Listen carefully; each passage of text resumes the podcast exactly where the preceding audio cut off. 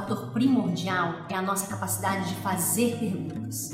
Fazer perguntas que foca em assuntos específicos, não superficiais, mas na compreensão da perspectiva da outra pessoa.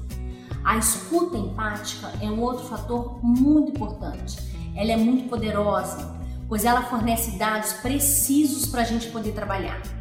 Ao invés de assumir os próprios pensamentos, né, você lida na escuta empática com o que vem diretamente da realidade da outra pessoa, com o que está na mente e no coração do outro.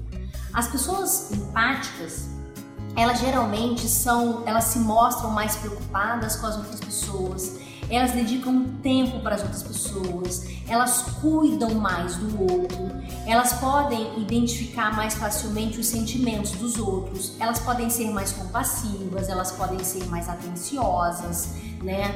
Elas podem pensar mais nas outras pessoas antes de tomarem uma decisão, antes de agirem. Então, assim, elas efetuam mais facilmente as análises do outro. Então, aqui fica uma dica as pessoas mais empáticas, elas têm uma excelente capacidade de fazer perguntas e ao mesmo tempo exercem a escuta ativa, uma escuta empática. Já as pessoas com baixo grau de empatia, talvez tenham mais dificuldade em entender como as outras pessoas se sentem. Talvez elas não reconheçam o impacto do seu comportamento sobre os outros.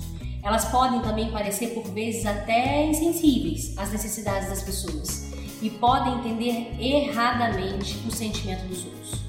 A empatia é um dos atributos da inteligência emocional e por isso ela não roda sozinha. Ela funciona, mas como uma verdadeira engrenagem. Ela vai requerer também outros componentes emocionais. Agora então eu vou dividir com vocês um pouquinho quais são os componentes emocionais que interferem diretamente na empatia.